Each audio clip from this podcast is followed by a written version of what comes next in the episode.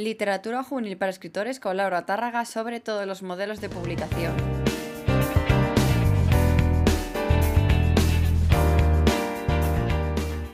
Madre mía, no me puedo creer ya que este sea el último episodio de la temporada, al menos oficial, entre comillas, ¿vale? Porque voy a hacer una cosa a lo largo de julio que aparte quiero aprovechar este episodio para contártelo así un poquito por encima, antes de entrar en lo que es el meollo de, del podcast. Y es que si es, la, es el primer año que me estás escuchando, eh, el año pasado ya hicimos, y creo que el anterior, ¿sí? que ya llevamos dos años. O sea, vamos a hacer la tercera temporada, sí. Em, haciendo esto, ¿no? Y es que durante el mes de julio normalmente todos los episodios los hago yo en solitario, pero este año voy a hacer algo diferente. Y el mes de agosto nos los damos de. me lo doy de, de vacaciones un poco. Entre otras cosas, para replantear eh, la nueva temporada, para hacer lista de quién quiero que venga, de qué temas quiero hablar y empezar a contactar con estas personas para que empiecen a hacer los episodios.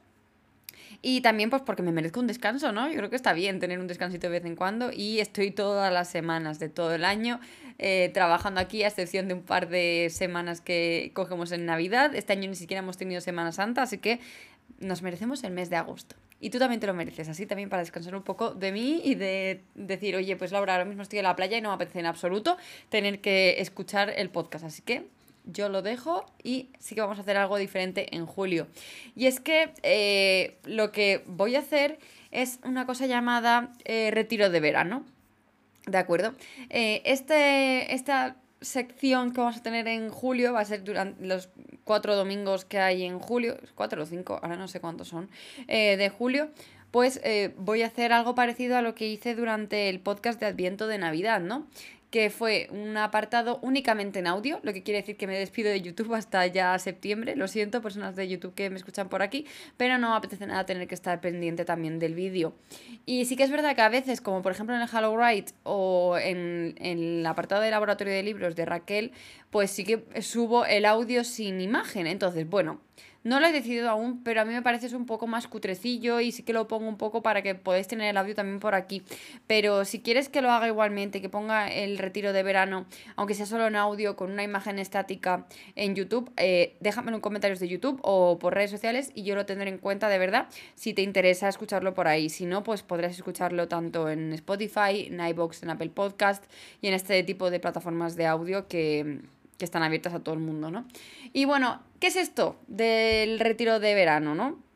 Pues van a ser episodios más cortitos y más reflexivos, ¿vale? Y no tanto educativos eh, como los que suelen ser el resto de, de los episodios del podcast que traigo de normal, ¿no? Y algo que quiero que haga que sea diferente estos episodios especiales del retiro de verano de los episodios eh, normales son que al final de cada episodio voy a proponerte un pequeño ejercicio, ¿vale? Va a ser o de escritura, o de reescritura, o de corrección, o de alguna cosa en relación con el tema que traté, que trate, lo he dicho como si fuera a decir tratemos, que trate durante ese retiro de verano, ¿no? Durante ese pequeño apartado. Además, es un episodio que tengo intención de acompañar de escribir como más... Eh, sin tener que preocuparme de me llevo el, micrófono bueno y lo grabo, sino más de, eh, pues eso, como el podcast de Adviento, que era algo más rapidito, algo que grababa porque me apetecía hablarte de un tema, reflexionar sobre él y demás. Y eh, al final te propongo un ejercicio que creo que puede ayudarnos. Va a estar más centrado en el apartado de la escritura, de la creatividad, de todo lo que viene siendo la parte de escribir y trabajar en nuestros textos y no tanto en la parte de marketing, de promoción, de publicación, etcétera, etcétera. Entre otras cosas, porque últimamente eh, me estoy, me reafirmo más que nunca cuando me pongo a pensar en cómo está yendo el sector editorial y me da un poco de vergüenza. O sea, no, vergüenza, agobio, estrés. Es como, es un mundo del que quiero formar parte porque al final es lo que quiero que a, fin, a lo que quiero dedicarme, pero que creo que necesita un cambio y lo necesita ya porque nos va a explotar en la cara de un momento a otro.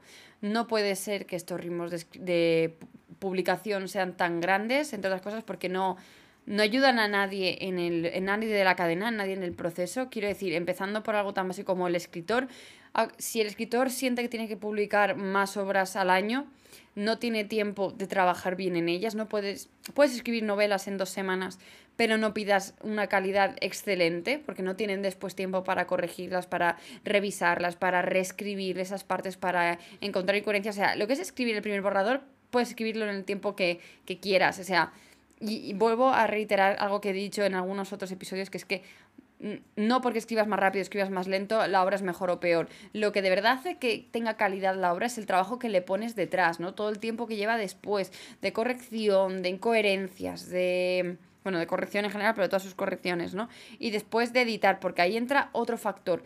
A cuantas más libros se obliga la editorial a publicar, menos tiempo tiene para cada una de esas obras y menos calidad al final sale de esas obras porque no tienen tiempo de hacer los editings como se debe, no tienen tiempo de hacer las correcciones como se deben, todo se hace mucho más deprisa y todo más mal en general.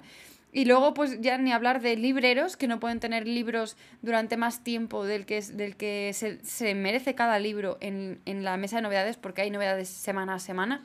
Y los lectores no podemos abarcar tantos libros ni de coña, pero es que ni los lectores más voraces pueden abarcar tantos libros. Es que no, tenemos que hacer un ejercicio de, de, criba, de saber qué libros de verdad queremos leer y esos son los que nos quedamos, ¿no? Entonces, no quiero centrarme en la parte de publicar, no quiero centrarme en la parte de marketing, no quiero centrarme en toda esa parte que en realidad es la parte que yo enseño en la academia porque es que a mí me gusta mucho, o sea, a mí esa parte me gusta muchísimo, pero nos la estamos cargando y nos estamos cargando la salud mental de todas las personas que están dentro del sector editorial, de todas, y sé que esto no depende de los editores pequeños, medianos, ni siquiera de los editores que simplemente están trabajando en una editorial, depende de las personas que sí que tienen el poder, de las personas grandes, de las que están arriba, de las que ponen estos ritmos, de las que imponen estos ritmos, porque se los libros no se venden, entonces ¿qué pasa? Si es que no, no hay índices de ventas altos para nadie, decir, por lo que he estado viendo, no, está cayendo todo en picado, por lo tanto necesitan publicar más para que se venda, se mantener el ritmo, el, las ventas al mismo nivel, pero en realidad es una utopía porque estamos sacando más libros para conseguir el mismo número de ventas que antes. No sé, o sea, aquí hay algo que falla. Así que por ello el retiro de verano va a ser un lugar en el que venir a respirar, en el que venir a relajarte y el que venir a pensar solo en la parte de la escritura, que es la que debemos eh, centrarnos, en la que debemos poner atención, en la que tenemos nosotros el control y en la que podemos disfrutar sí o sí. Así que el retiro de verano va a ser para eso. Por lo tanto, pues va a tener alguna cosita de vez en cuando.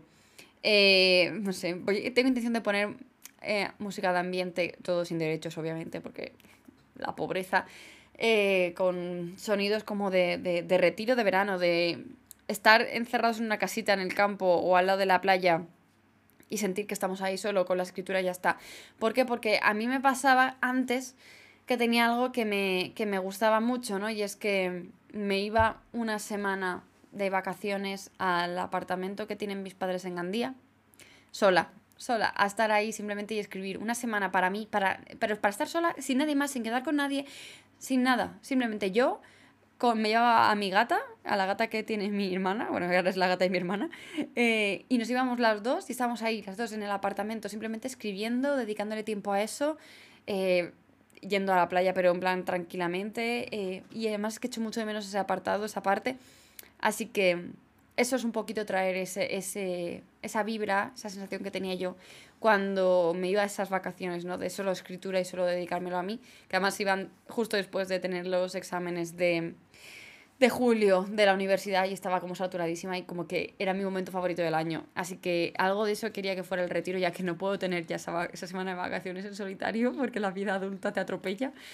Y ese es el motivo por el que voy a hacer el retiro de verano. Además me hace mucha ilusión porque el primer episodio del retiro de verano sería nuestro episodio número 100 numerado, aunque creo que el retiro no lo voy a numerar, pero sería como el número 100 y me haría mucha ilusión, la verdad. Y entonces pues eh, ahí estamos, que es que 99 episodios ya numerados, porque más los 25 o 24 que había del podcast de Adviento, más los 5 o 6 del Hello Right, ya hemos pasado los 100 de hace tiempo, pero aún así pues, me, hace, me ilusión, que sea como el número 100 numerado.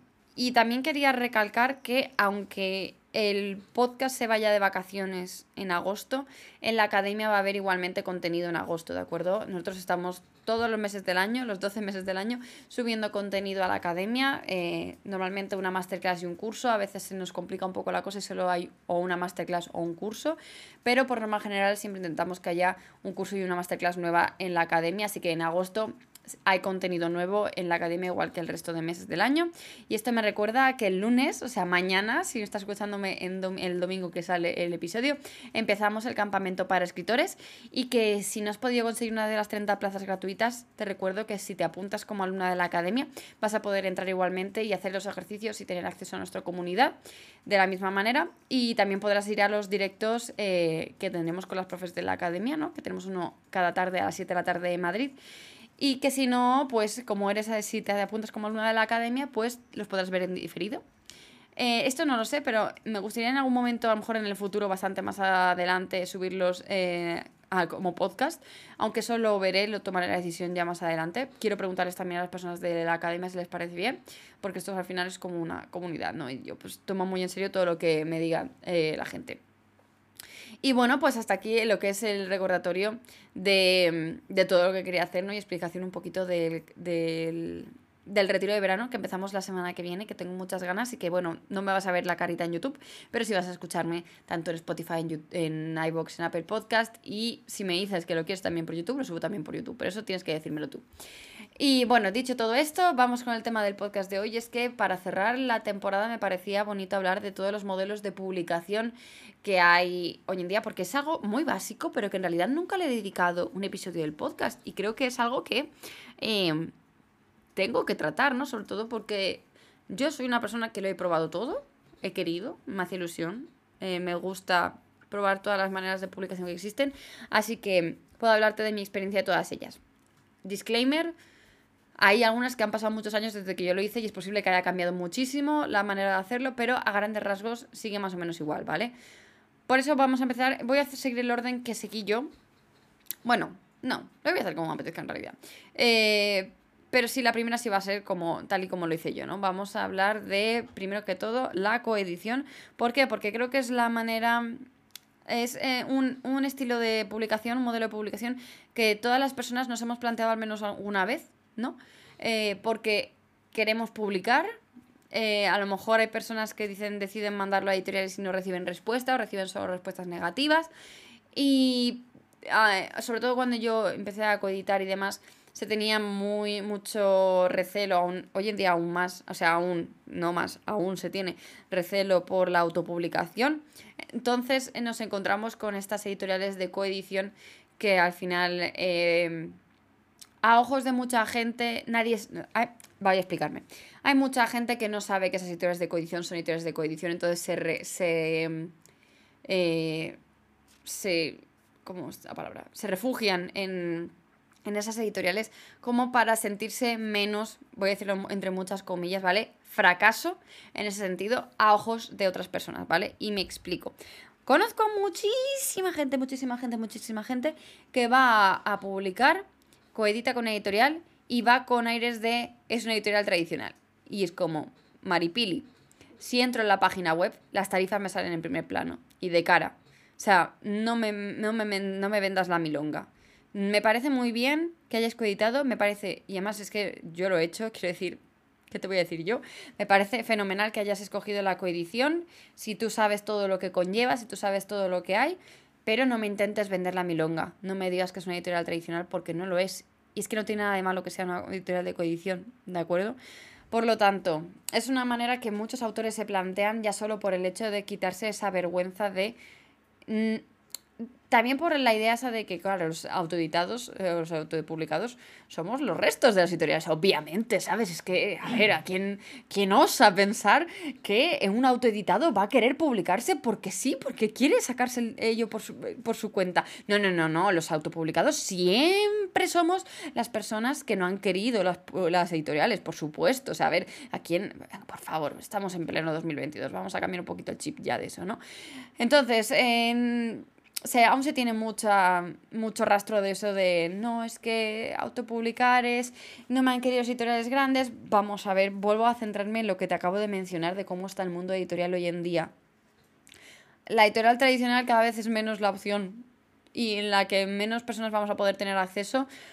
¿Por qué? Porque están cerrando las pequeñas que sí, son las que sí nos pueden publicar a las personas menos conocidas o a las que no sabemos si vendemos o no vendemos, a las personas que todavía estamos abriéndonos paso en esto, eh, pues nos va a tener que tocar la, la, la, autoedición, autopublicación, ¿vale? Ahora, centrándonos otra vez, la coedición. Yo me coedité, eso te lo conté ya en el episodio pasado, pero vamos a hacer un pequeño recordatorio rápido. Me coedité Infortunium en dos tomos y cosas buenas, cosas malas, cosas a mejorar. Pues bueno, a ver, yo entré en este mundo sin tener ni idea de nada, así que eh, quería que alguien me ayudara. Básicamente quería que alguien me ayudara a hacer las cosas porque yo no tenía ni idea de ni de cómo se hacía todo por mi cuenta, ni de cómo se maquetaba, ni de cómo se montaba el libro, ni de cómo se corregía. Yo pensaba que, estaba, que yo lo que corregía estaba bien, spoiler, ¿no? Em, etcétera, etcétera. Entonces yo quería que alguien me ayudara, yo solo quería que alguien me ayudara y me daba igual pagarle para que me ayudara. Entonces yo conocí una editorial de coedición por otra autora y, y entré ahí y dije, ayúdame, ya está. Entonces... Cosas que sí hicieron su trabajo, pero fue un trabajo que yo considero de imprenta, ¿vale? Me dieron un, banco de imágenes de pago, me dijeron, me encuentra aquí la portada que te guste, y luego te dicen pasar a nuestro filtro de calidad para ver si pega con el resto de nuestra eh, nuestro catálogo. Spoiler, no pasa. Pero al igual que cuando mandas el manuscrito y te dicen, lo va a leer nuestro equipo de, de personas para ver si encaja o no. Spoiler, no suele pasar, ¿vale? Digo no suele pasar porque seguramente a lo mejor hay alguna editorial de coedición pequeñita que está empezando y sí que quiere cuidar un poco su catálogo y demás, pero por norma general las más grandes no lo van a mirar. ¿Por qué? Porque que si no, no funciona su, su modelo de negocio. Su modelo de negocio es ganar dinero por eh, por publicar esos libros, por eh, imprimirlos, por hacerlos bonitos y llevárselos y mandárselos a la casa del autor. Por lo tanto, está bien que te pongan eso, pues a ver si no lo van a hacer, no, la verdad. Yo creo que no pasan ningún filtro de calidad porque he visto libros con una calidad deplorable eh, coeditados, he visto libros con portadas horribles coeditadas y eso me dice que no hay ningún filtro de calidad. O sea, quiero decirte, no, eh, no lo hay, punto pelota. Eh, te lo dan porque pagas. Ya está, no hay más, ¿eh? Entonces eh, es importante tenerlo en cuenta, ¿no? Pero eso está bien, en el sentido de que vas a tener justo lo que tú quieres, que es tu libro como tú quieres, tu portada como tú quieres, ¿vale? Pero eso, te dan como un banco de imágenes, escoge la portada que te guste, pasar a nuestro filtro de calidad y ahí escogemos. Yo sí me lo tomé muy en serio. Yo sí que creía que pasaba un filtro de calidad y además lo pasé muy mal porque me busqué hasta portadas alternativas, pues acaso me decían que no era la que a mí me gustaba. Em, pero me dijeron que sí, a la primera, sin ningún problema. Es más, es que no tardaron ni 10 minutos en decirme que vale. Entonces, te quiero decir, mmm, investigación de calidad, no sé si es que lo ven y dicen, vale, no es un churro, pa'lante, ¿sabes? No es, no es cualquier cosa ahí random. Supongo que a lo mejor algo sí que pondrán, algo de estético, de oye, mira, esto no lo vemos como portada y demás, pero creo que a grandes rasgos no te dicen mucho, la verdad. Y luego a nivel corrección no te corrigen, si quieres corregir pagas de más. Eh, revisas tú las galeradas y si ves algún error, creo que solo puedes hacer dos, dos o tres, no sé cuántos cambios dentro del manuscrito, no recuerdo cuántos, pero eran muy pocos.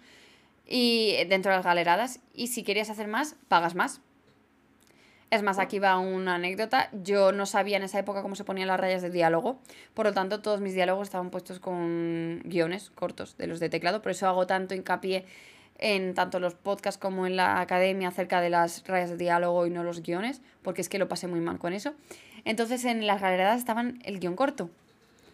Yo pensaba que eso lo iban a cambiar ellos, porque es algo, no sé, básico. Buscar y reemplazar, ¿no? Tú que sabes cuál es la raya de diálogo, yo no lo sé. Ponlo les hablé, les dije esa no es la, raya que yo había puesto, porque además yo había utilizado una raya que había encontrado en, Word que era como más larga, pero no era la raya de diálogos, estaban entre los símbolos, vi una que era larga y esa era, pero se ve que cuando se reemplazaba en, en InDesign simplemente se ponía el, guion corto. Entonces yo les dije, esa no es la raya que yo había puesto, les mandaba capturas en plan de esta es la que yo había puesto, por favor ponedmela. Me hicieron pagar de más para poder hacer los cambios yo volví a poner esa raya y volví a aparecer un, guion, les, les, estuve diciendo, oye, por favor, que es que yo no puedo hacer más, no puedo pagaros otra, otra corrección extra, cámbiamelo. Me hicieron un copia y reemplaza mal hecho rápido de todos los guiones por rayas de diálogos, lo que quiere decir que había palabras compuestas que tenían guion en medio eh, como por ejemplo en, en que aparece un, un, sitio que se llama la sede científico-histórica, pues científico, eh, guion histórica. Ese guion me lo habían reemplazado también y era una raya de diálogos ahora no era un guion, lo que quiere decir un fallo garrafal. Y me cabré mucho ya solo por eso, pero dije, bueno, ya está apagado, tira para adelante.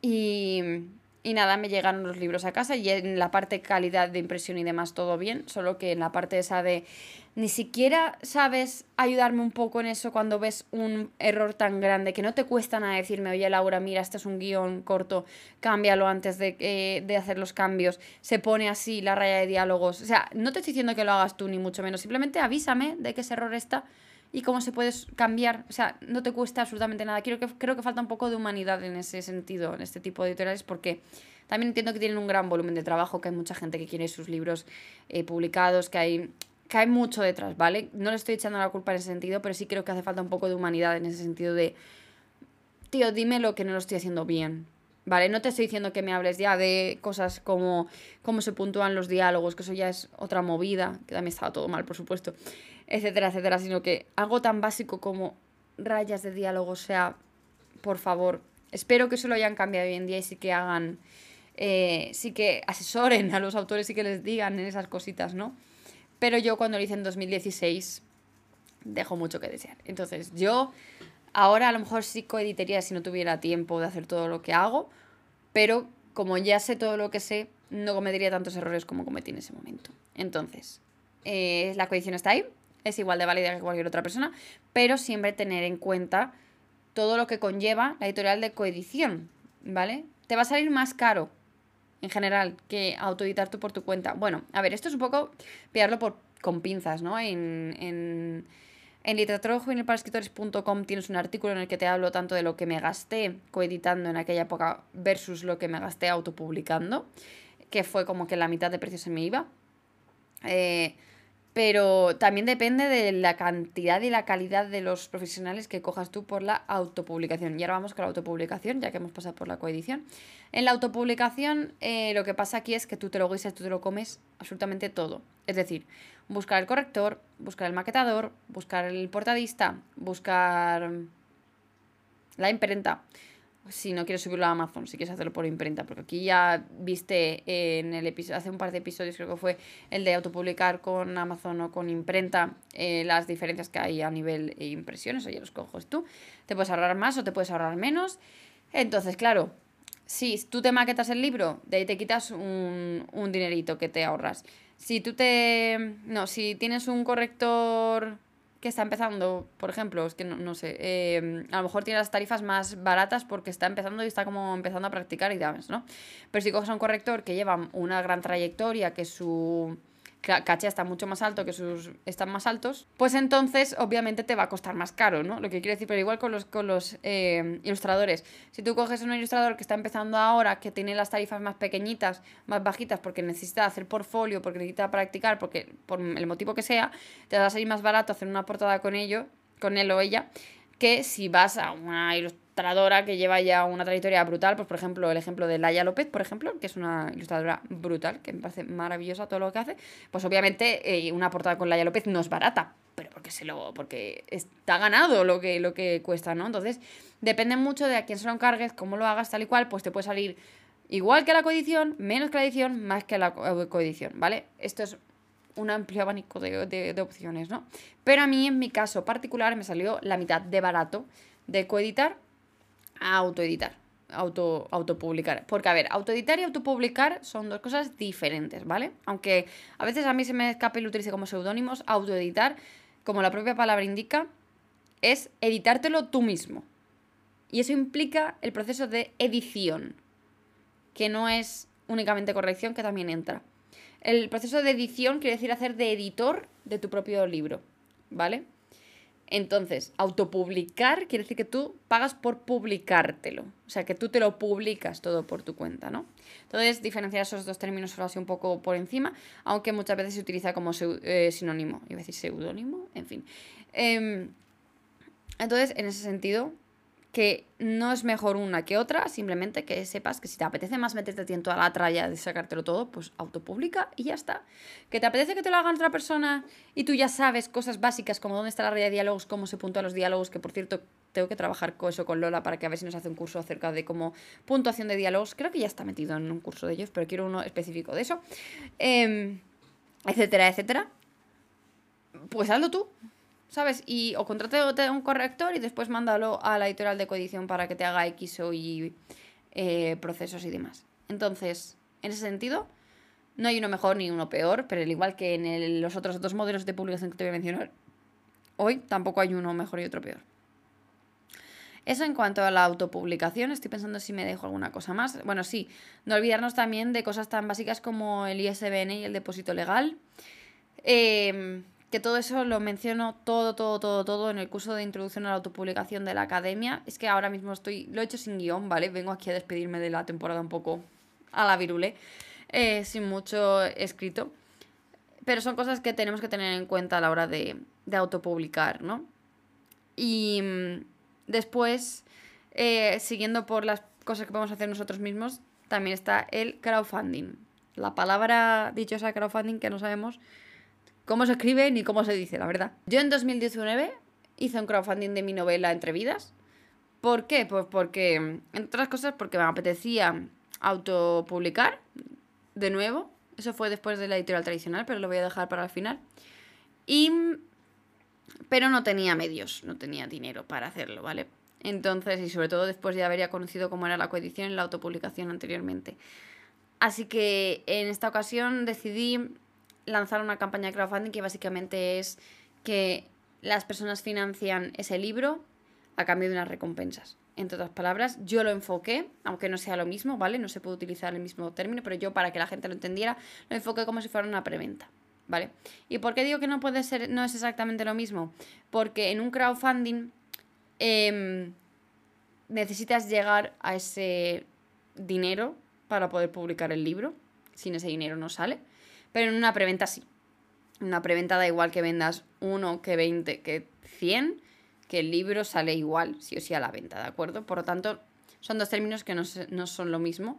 Pero yo lo utilicé como símil para que la gente pudiera entender que lo que estaba haciendo ahí es precomprar el libro y que hasta que no estuviera impreso y demás no, no le llegaría a casa, ¿de acuerdo? Estaban como precomprándolo. Pero también tenía la cosa guay de que si no llegábamos al 100% de la campaña, en mi caso creo que eran 2.100 euros, creo. Aún está la campaña en Berkami, lo que quiere decir que tú puedes entrar a verlo perfectamente, tienes ahí todo, es que más pones Berkami entre vidas y te tienen que salir para poder verlo. Y, y si no llegábamos a esos 2.100 euros, el libro no iba a salir.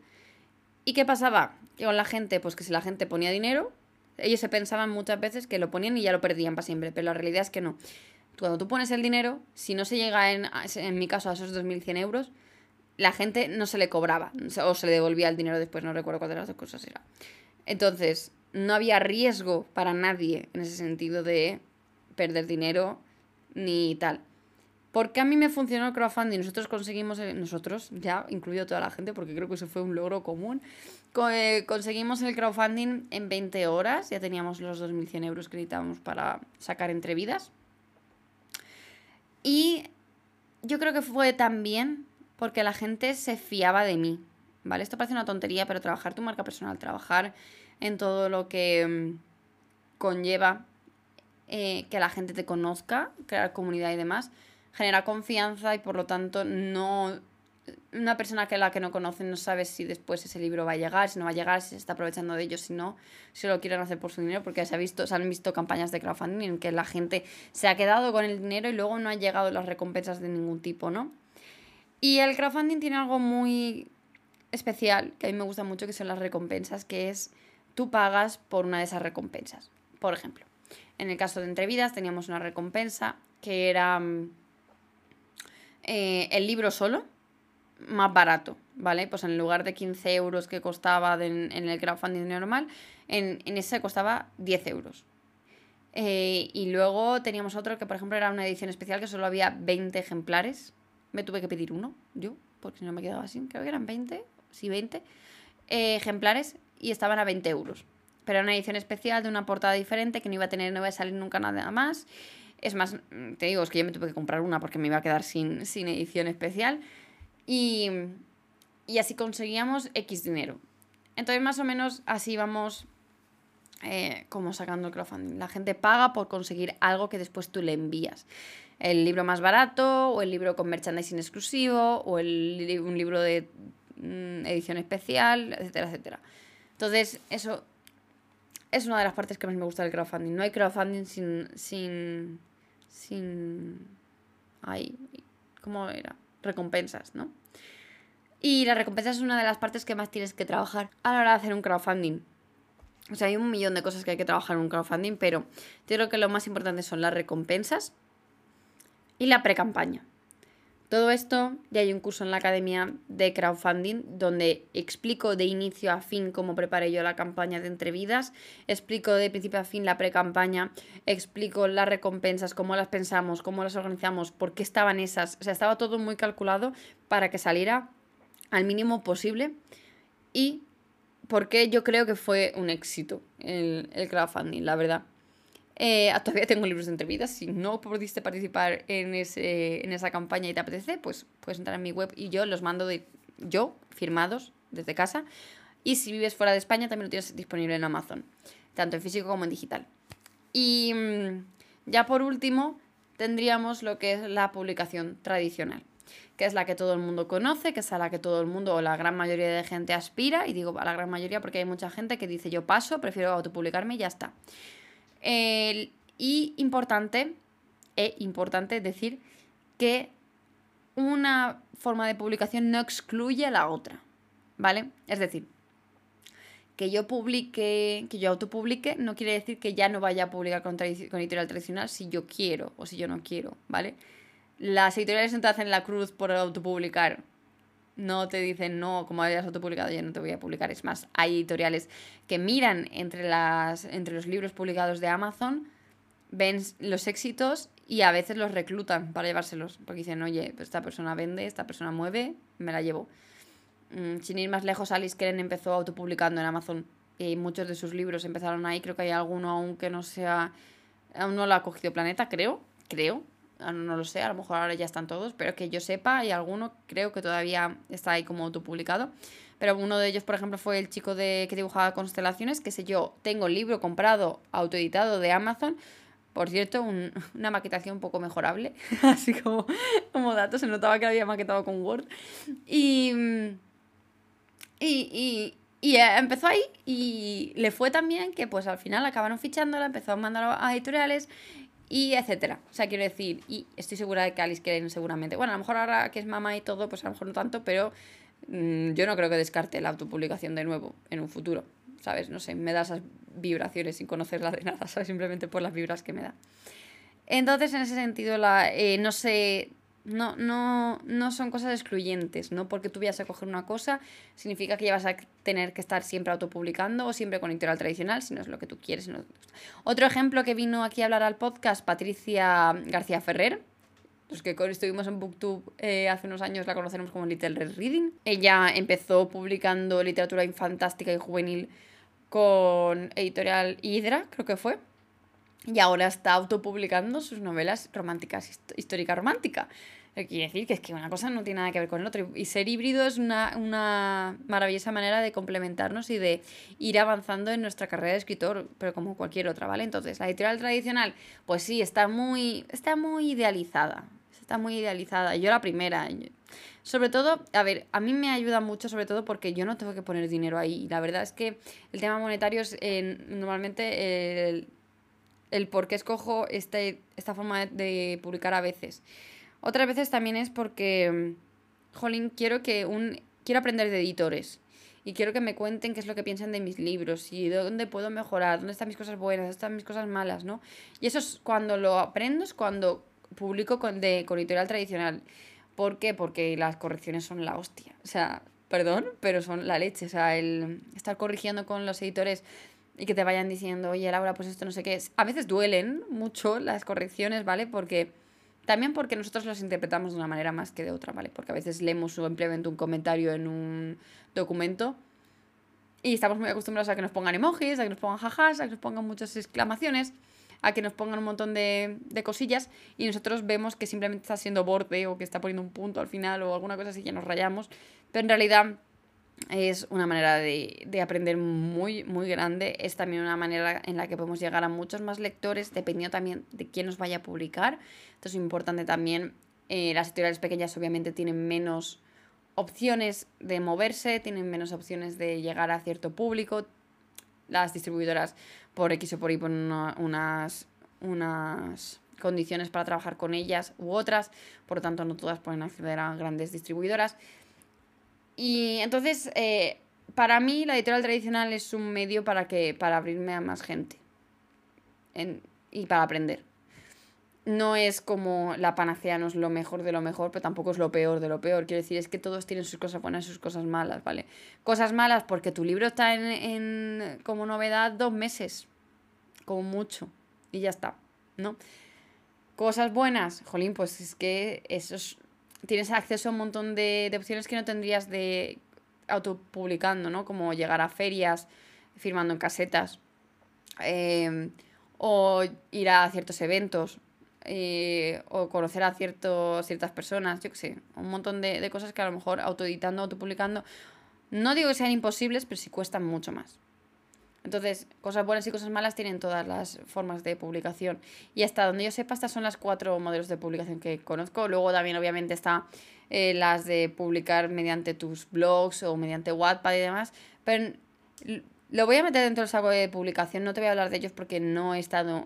Subí una vez una cosa a Wattpad y ya está. No, no sé lo que es trabajar en Wattpad día tras día, eh, haciendo comunidad y creando gente y demás. Y tiene un trabajazo detrás brutal pero no lo considero una forma de publicar, y espero que se me entienda, o sea, sí de difusión de la novela, pero no de publicar el libro a publicarlo, de, a, llegar a librerías y demás, etcétera, etcétera, etcétera, ¿no? Pero sí me parece que es una manera como cualquier otra de poder llegar a más lectores y a que te lean, ¿vale? Son cuestiones diferentes, creo.